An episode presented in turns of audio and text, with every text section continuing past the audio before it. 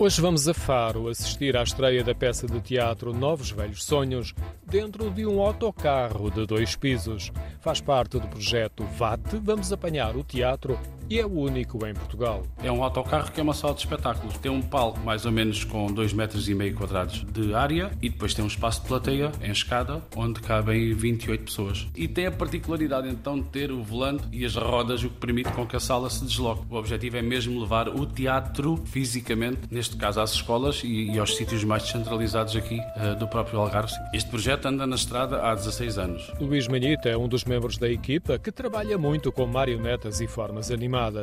O autocarro tem estado nos últimos dias junto ao Jardim de Faro para os ensaios. A peça sobre a memória e os mais idosos está em cena no autocarro para o público em geral até dia 19, com três sessões por dia.